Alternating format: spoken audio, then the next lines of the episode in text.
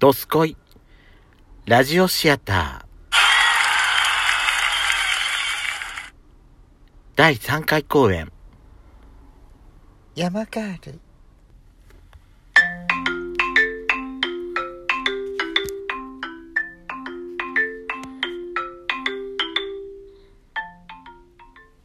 山ガール登山を趣味にしている女の子のことを世間ではそう呼ぶそうだ。私も昔から山が好きで一年に数回は山に登る。つまり、私も世間から見たら、山があるということになるだろねえ、ねえ、さくら、疲れた。休憩しようよ。う。おえまた？さっきもしたじゃん。体力が限界なんだから、仕方ないじゃない仕方ないわね。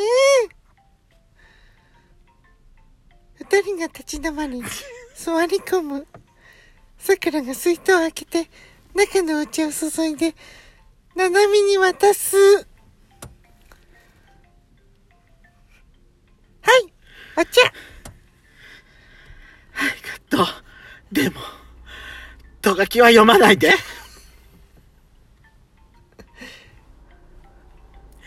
つあないななみ、おっさん臭いよ。うっさいな。いいの。ここには、ともよちゃんっぽい桜しかいないんだから。そんなんだから、結婚できないんだよ。今まで彼氏ができたことない。桜に言われたくないな。ねえ、ななみ、この話題やめない？そうね。お互い、傷口を広げるだけだし。それはそうと、今日はどうしたの？登山に連れてってくれってって、今まで悟って、悟っても、あんな苦行に行く理由がわからないって、来た試しなかったのに。桜山があるって言葉、知ってる？登山する女の子のことでしょ？そう。でね、今、ブームらしいんだよね。登山が？いえ、山ガールが。おえどういうこと？だから、男子の中で山ガールの人気が高いって意味。そんな理由だったか。当たり前でしょじゃなかったら、こんな苦行、進んでやらないって。あ、そう。じゃあ、もう休憩終わり。さあ、行くよ。ええまだ全然体力回復してないよいいから、行くよ。鬼はほら、そんなんじゃ、頂上に着く前に日が暮れちゃあいいの。私の目的は登山することで頂上に行くことじゃないから。うよ。うーん、登山は頂上を目指すことだと思うんだけど。登山している山があるという肩書きが、肩書きがあればいいだけだから、いいの。登山を舐め腐ってるのね。私は山ガールになって、みそじになるまでに結婚してやるんだから。まあ、どうでもいいけど、それなら私とじゃなくて、誰か男の人と一緒来ないと意味ないんじゃない？何言ってんのよ。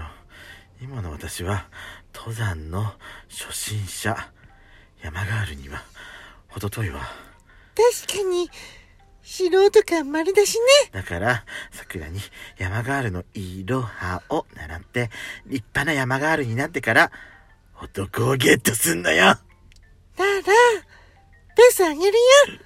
登山家なら、このくらいの山、サクサク登らないと。だから、私は登山家じゃなくて、山ガールを目指してんの違いがわからないんですけれど。考えてみて。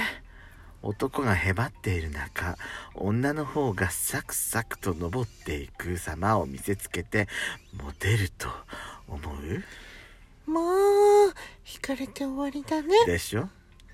じゃあどうすればいいのよ。うーんこういう時は疲れたよね。休もうよって言って甘えるとか？今のあなたじゃ。それだと山ガールになれないんじゃないの？あそっか。あそっか。じゃあどうすれば正解なんだろうね。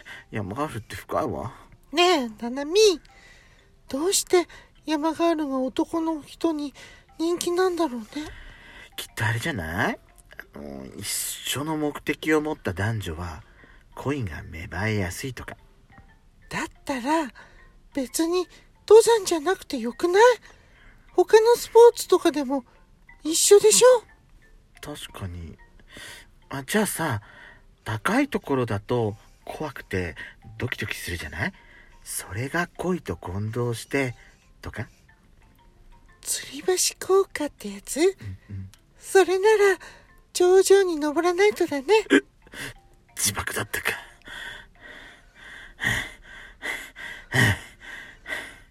ねえななみ少し休もうか？大丈夫。頂上行くんだから。さっきと違ってずいぶん気合い入ったわね。私ねお嫁さんになるのが夢なの。へえずいぶん乙女な夢ね。結婚して、寿退社して、旦那に食わしてもらって、毎日、自由気ままに暮らすの。宣言撤回するわ。だから、私、それを叶えるためなら、どんな苦しいことでも、乗り切ってみてる。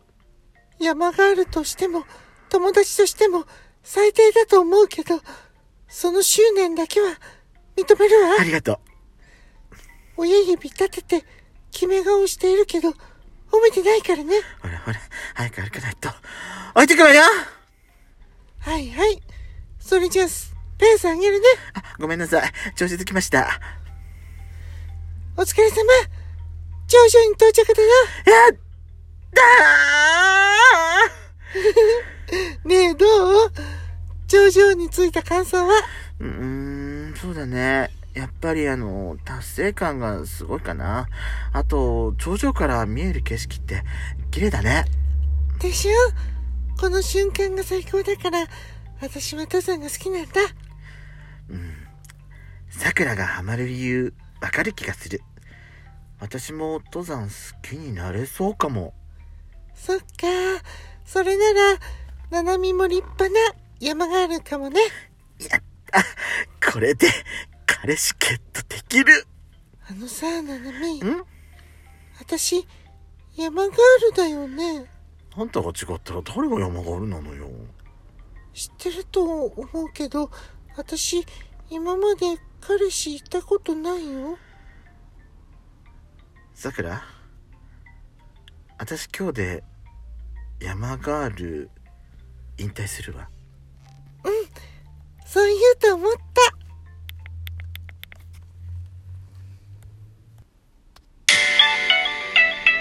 どうだった？